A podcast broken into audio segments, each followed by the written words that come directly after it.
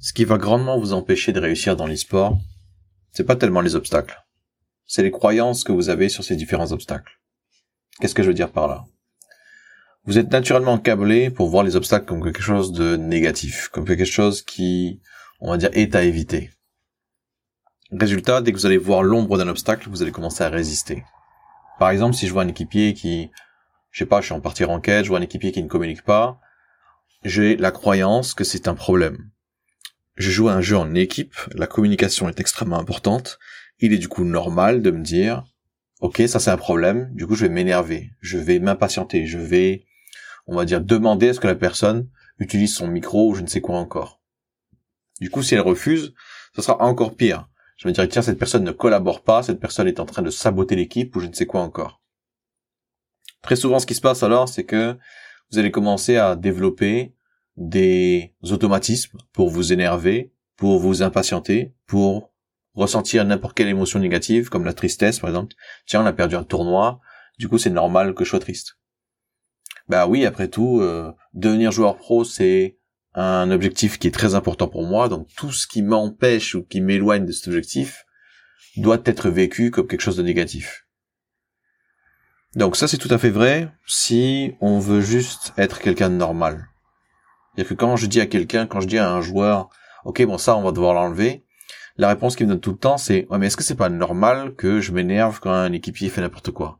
Est-ce que c'est pas normal que je me mette à pleurer si je viens de perdre un tournoi avec un grand enjeu? Est-ce que c'est pas normal si je sais pas quoi encore? Et la personne a tout à fait raison. C'est tout à fait normal. Et si votre objectif dans la vie ou dans l'e-sport c'est d'être normal, j'ai aucun souci avec ça. Vous faites du coup les choses correctement. Par contre, si vous voulez devenir joueur pro, il faut savoir que, encore une fois, dans l'e-sport, le taux d'échec est de 99,99%. Vous n'allez pas réussir à faire partie des rares élus en étant normal. Si vous voulez devenir extraordinaire, extraordinaire, hors de l'ordinaire, hors de la normale, vous devez arrêter de réagir de manière normale. Donc, est-ce que c'est pas normal de m'impatienter ou de m'énerver quand un équipier sabote ma partie? Ouais, c'est normal. On va pas le garder parce qu'on veut devenir extraordinaire. On va pas le garder parce que ça nous aide en rien. En effet, la question que j'aimerais que vous commenciez à vous poser après cet épisode, c'est est-ce que ça m'aide en quoi que ce soit de m'énerver quand, et ensuite vous mettez la situation qui vous énerve. Est-ce que ça m'aide en quoi que ce soit de me plaindre quand, et ensuite vous mettez la situation où vous vous plaignez? Est-ce que ça m'aide en quoi que ce soit d'être triste quand et après vous continuez la suite Est-ce que ça m'aide en quoi que ce soit de me dire que je vais jamais y arriver quand et vous continuez encore? Cet exercice de se demander si notre comportement, si notre façon de penser, si notre façon de réagir nous aide, nous aidera très rapidement justement à faire le tri dans les comportements qui vont nous permettre d'être extraordinaires et des comportements qui sans cesse nous tirent vers le fond. Comment est-ce qu'on fait du coup pour transformer quelque chose qui nous tire vers le fond en quelque chose d'extraordinaire Comment est-ce qu'on fait pour transformer quelque chose de négatif en positif? Donc comme je vous l'ai dit au début de cet épisode, on a avant tout une croyance qui nous pousse à croire que les choses doivent être négatives. Je joue à un jeu en équipe, j'ai un équipier qui ne communique pas, la communication est très importante, s'il ne communique pas, c'est forcément négatif. Ou pas. Si on a la croyance que ça ne peut être que négatif, forcément on va aller vers le négatif. Si on a la croyance que le négatif peut être transformé en positif, quelles que soient les circonstances, alors du coup, on obtient la capacité de transformer absolument tout ce que l'on veut. Et je vous laisse deviner quelle est la croyance que les plus grands champions ont dans ce milieu. C'est justement qu'ils peuvent absolument tout transformer. Ils se disent même que plus l'événement est, on va dire, négatif a priori, plus la récompense, plus les les apprentissages qu'ils vont en tirer seront d'une extrême qualité. Autrement dit, ils sont contents de transformer quelque chose qui a l'air a priori négatif en quelque chose de positif. Et plus c'est difficile de le faire, plus ils savent qu'ils vont en retirer de nombreux bénéfices. Donc quel est le bénéfice que je peux tirer d'un mec qui communique pas, qui va saboter ma partie et du coup qui va me faire perdre? Encore une fois, ce qui est ce qui est douloureux quand on est face à un obstacle comme ça, c'est qu'on est piégé dans le présent. On se dit ok, dans ce présent là, dans maintenant, là, tout de suite, le mec qui fait n'importe quoi, le mec qui ne communique pas, est en train de flinguer ma partie. Je vois mal comment ça peut être positif. C'est normal.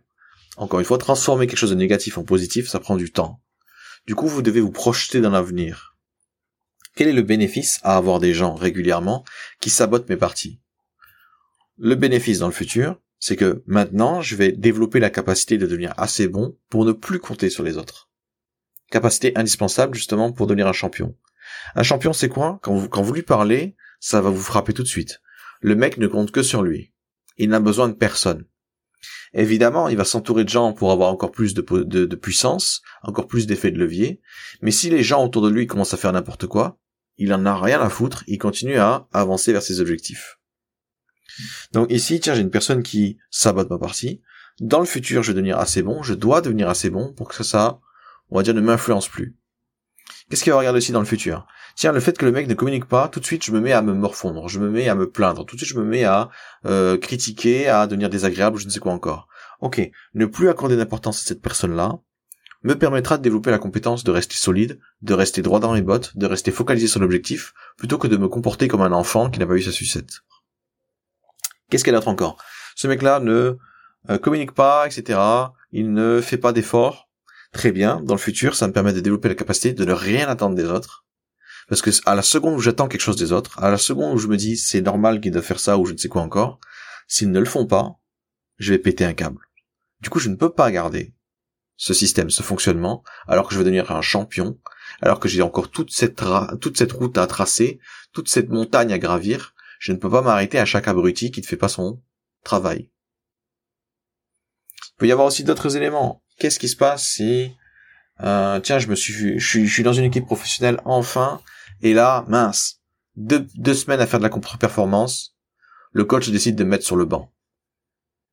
malheureusement, sur le banc, quand on y est, si on prend ça comme quelque chose de négatif, ce qui est plutôt normal a priori dans le sens où on se dit, bah, je suis joueur pro, du coup mon but c'est de jouer. Si je joue pas, c'est qu'il y a un problème. Ok. Est-ce que le fait de penser comme ça m'aide en quoi que ce soit? Non. Est-ce que le fait de me sentir, euh, de, de ressentir de l'injustice m'aide en quoi que ce soit? Non. Au contraire, ça me pousse à me plaindre. Ça me pousse à me dire que je ne peux rien changer, que je suis fichu ou je ne sais quoi encore. Ah, ok. Du coup, on va transformer ça en quelque chose de positif. Ok. Pendant que je suis sur le banc, si j'arrive à gérer cette, cette, euh, cette difficulté, alors toutes les difficultés qui seront inférieures à être mis sur le banc alors que je suis en train de toucher du doigt mon rêve, toutes les autres difficultés qui sont moins violentes seront balayées, seront extrêmement faciles à gérer. Donc comment est-ce que je vais gérer le fait d'être sur, le banc? Encore une fois, si je me concentre uniquement sur le présent, je me dis ben il y a rien de positif, il y a que du négatif, je peux plus jouer, je peux pas prouver ma valeur, je peux pas apprendre, je peux pas m'améliorer ou je ne sais quoi encore. Sauf si je trouve un moyen justement de m'améliorer quand même je trouve un moyen d'apporter ma pierre à l'édifice. Je trouve un moyen de d'augmenter mes connaissances sur le jeu, sur la stratégie, sur des nouvelles idées qui pourraient nous permettre d'avoir l'avantage ou je ne sais quoi encore. Autrement dit, je vais, développer toutes les qualités que je peux développer à côté, sans forcément jouer dans l'équipe principale. Si je commence à penser comme ça, dans le futur, qu'est-ce qui va se passer? Bah, Je vais commencer à faire plus d'analyse, je vais commencer à faire plus de réflexion, je vais commencer à, on va dire, échanger avec les experts qui sont disponibles autour de moi pour optimiser ma façon de me travailler, de penser, de gérer mon temps ou je ne sais quoi encore. Bref, je vais commencer à exploser en termes de puissance de feu. Et en fait, si vous voulez, cette vidéo, enfin cet épisode, pardon, elle a, il a un but, c'est que vous commencez à remettre en question votre comportement que vous semblez, enfin que vous qualifiez de normal, que vous qualifiez de, on va dire, impossible à changer. Parce que c'est ça aussi se dire normal. Ah mais c'est normal que je réagisse comme ça. C'est que comme ça que je peux réagir. Non. Aujourd'hui, ce que je veux que vous fassiez, c'est, si ça m'aide pas, ça dégage. Si ma façon de réagir aujourd'hui ne m'aide pas dans certaines situations, je dois la modifier. Et justement, cet épisode est là pour vous permettre de faire le ménage, donc posez-vous ces questions-là pour chaque situation où vous ne tirez aucun bénéfice. Est-ce que ça m'aide ou pas? Est-ce que c'est utile ou pas? Est-ce que ça m'aide en quoi que ce soit à atteindre mon ou pas? Et si c'est pas le cas, prenez conscience que vous ne voyez que le présent, que vous ne voyez que le moment, on va dire, euh, l'instantané où le problème se produit, et forcément il n'y a que des problèmes.